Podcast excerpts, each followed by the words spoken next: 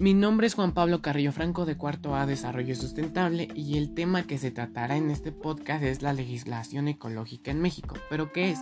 Es un complejo conjunto de tratados, convenios, estatuto de leyes, reglamento que de manera muy amplia funciona para regular la interacción de la humanidad y el resto de los componentes biofísicos o el cambio del medio ambiente natural con el fin de reducir los impactos de la humanidad en el medio ambiente natural como es el caso de México que se sabe que cuenta con una gran cantidad de fauna, madera, arrecifes, entre muchos otros.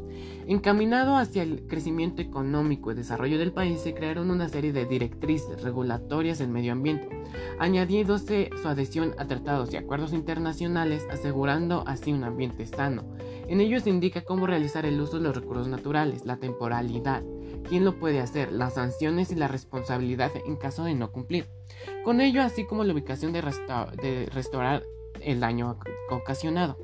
En la legislación regula, con excepción del recurso del agua, la función de inspección y fiscalización del cumplimiento de la LGPA. Recae en la Procuraduría Federal de la Protección Ambiental, Profepa. Desde hace pocas décadas la humanidad ha observado el nacimiento y el desarrollo de una nueva disciplina jurídica, como un resultado de las relaciones humanas y social a la problemática ambiental, disciplina en, la que se denominó derechos ambientales, es decir, derecho del ambiente, derecho ecológico y derecho del entorno del objeto.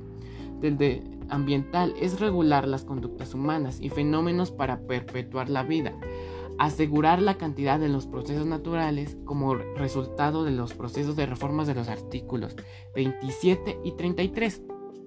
73. Constitucionales. Se abrió a cabo de, sea una nueva legislación denominada la Ley General del Equilibrio Ecológico y la protección del ambiente que se publicó en el Diario Oficial de la Federación del 28 de enero de 1988. Todas estas normas jurídicas que buscan regular la relación de las personas con la naturaleza son muy importantes.